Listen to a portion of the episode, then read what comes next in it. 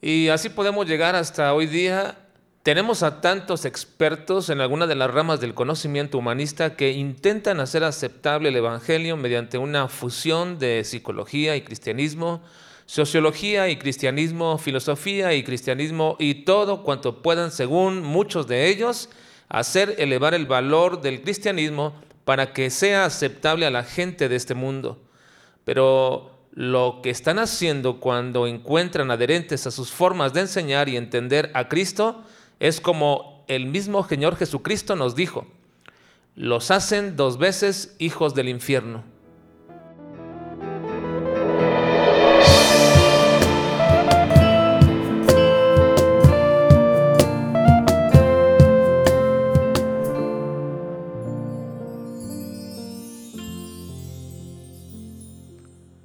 Estamos en la parte 50 de nuestro estudio de Juan, capítulo 7, el tema general, el rechazo de Jesús. Y estamos observando ahora los versículos 14 y 15. Una acusación muy común. Los cristianos somos unos ignorantes.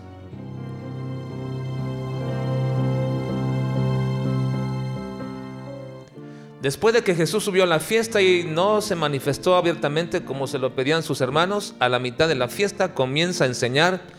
La forma en que enseñaba era de acuerdo con las escrituras, es decir, enseñaba o hacía un exégesis del Antiguo Testamento. Por eso la reacción de ellos al decir, ¿cómo sabe este letra sin haber estudiado? No estaban diciendo ellos que Cristo no hubiese sabido ni el vocabulario hebreo o que no supiera escribir, sino que ¿Cómo podría enseñar e interpretar el Antiguo Testamento sin haber estudiado en alguna de las escuelas ramínicas muy reconocidas en ese tiempo como la de Shammai o la de Gilel? Recuerden que la mayoría de rabinos se enorgullecía de la escuela en que se habían preparado. El apóstol Pablo, cuando quiso establecer que en cuanto a su carne él no era menor que otro, dijo que él había sido instruido a los, un doctor de la ley muy reconocido entre los judíos de esa época y que había dado el consejo años atrás de que no se persiguiera a los cristianos, dado que si era de Dios no se podría destruir y si era de los hombres se desvanecería.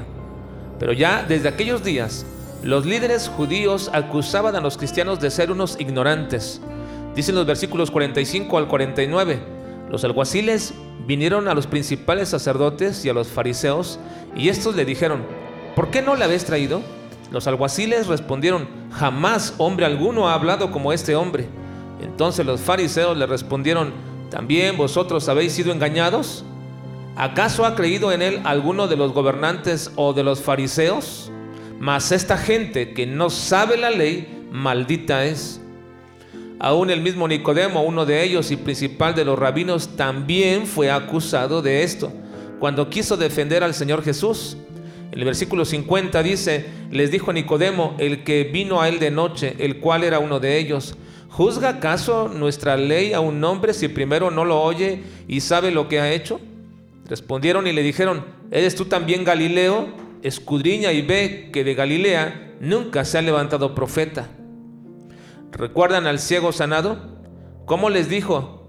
Porque le preguntaban tanto por Jesús, ¿acaso ellos también querían hacerse sus discípulos? Y ellos respondieron enojados, tú naciste del todo el pecado y nos enseñas a nosotros, y lo expulsaron de la sinagoga. Cuando piden explicación a Pedro y a Juan por predicar el Evangelio, entonces viendo el denuedo de Pedro y de Juan y sabiendo que eran hombres sin letras y del vulgo, se maravillaban y le reconocían que habían estado con Jesús. Al decir que eran sin letras, al igual que le dijeron también a Jesús, se refieren a una instrucción especializada, tal como acusó Agripa a Pablo de que las muchas letras o estudios lo habían vuelto loco Parece que este era un estigma en contra de los cristianos. Era casi un sinónimo de manera despectiva al decir que los cristianos eran unos ignorantes, pero no necesariamente del conocimiento del mundo natural y de sus leyes, sino de Dios y de su palabra.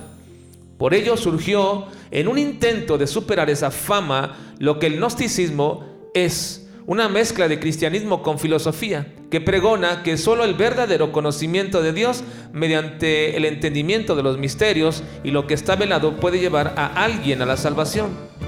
Hay tantas ramificaciones de esta filosofía greco-cristiana que si la pudiéramos llamar así, serían muchos intentos de poner al cristianismo en un punto elevado.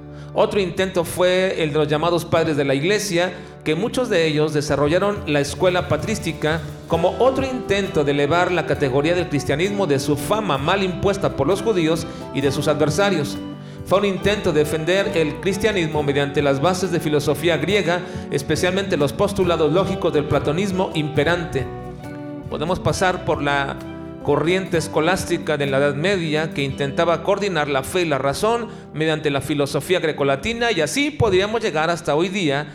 Tenemos a tantos expertos en alguna de las ramas del conocimiento humanista que intentan hacer aceptable el Evangelio mediante una fusión de psicología y cristianismo, sociología y cristianismo, filosofía y cristianismo y todo cuanto puedan, según ellos, y muchos de ellos hacer elevar el valor del cristianismo para que sea aceptable a la gente de este mundo.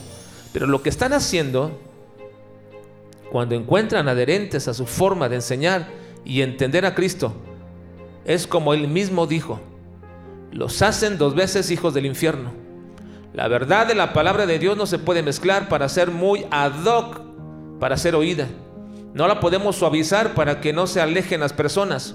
No la podemos diluir y meter sutilmente entre las cosas de este mundo porque eso no impacta ni se manifiesta el poder de Dios para salvación. Se debe hablar directamente, se debe declarar tal y como es. No se da como buenos consejos o buenas y bonitas citas de ánimo a lo cual todos asienten y aún hasta los incrédulos dicen sí, pero eso no hace ninguna mella en sus corazones, no los quebranta. La semilla de la palabra que se siembra no puede ni debe ser transgénica para que la acepte todo terreno donde caiga. Ella sola dará fruto donde Dios ha dispuesto que lo dé. Recuerden que uno es el que planta y otro es el que riega, pero el crecimiento lo da Dios. Y solo Él hace crecer su semilla, que es la palabra de Dios. Pero lo que sí es cierto y es lamentable es que como dijo el apóstol Pablo de los cretenses en Tito 1, 12 y 13, dice Pablo, uno de ellos, su propio profeta, dijo, los cretenses siempre mentirosos, malas bestias, lotones, ociosos, uno pensaría que cuando Pablo está diciendo esto acerca de los cretenses, entonces él procedería a defender y quitar ese estigma de los cristianos de, de Creta. Pero no, no es así. Él sigue diciendo, este testimonio es verdadero. Por tanto, repréndelos, y está hablando de los cristianos, repréndelos duramente para que sean sanos en la fe. Lamentablemente, la acusación de muchos en estos días respecto a los cristianos de que somos unos ignorantes no se puede contrarrestar con títulos académicos, ni podemos arguir de que en la historia ha habido tantos genios y próceres de la ciencia que han sido cristianos. No, de esa forma no se refuta ni se desmiente dicha acusación. La única forma de hacerlo es conocer bien a Dios, conocer bien su palabra, y no habrá quien pueda negar el poder de ella ni la eficacia del Evangelio para convertir al corazón más duro o enorgullecido de sí mismo, de su conocimiento y de su posición. Veremos a tales hombres decir, lo que era para mí ganancia lo tengo por basura para ganar a Cristo. Cristo es de un valor incomparable con cualquier conocimiento o posición que uno pudiera tener en este mundo. Pero si solamente tú quieres todo lo que este mundo alaba y exalta y lo obtienes, pero te falta Cristo, entonces nada tienes. Nada eres, ni nadie serás en la eternidad. Porque Cristo, nuestro Señor, es el Dios invisible, la cabeza de toda creación, y en él habita la plenitud de la deidad y como dice el apóstol Pablo en su enseñanza de la supremacía de Cristo en Colosenses 2, a fin de dar a conocer el misterio de Dios el Padre y de Cristo, en quien están escondidos todos los tesoros de la sabiduría y del conocimiento. Y es a Él a quien debemos siempre dar la gloria y la honra, ahora y siempre. Amén.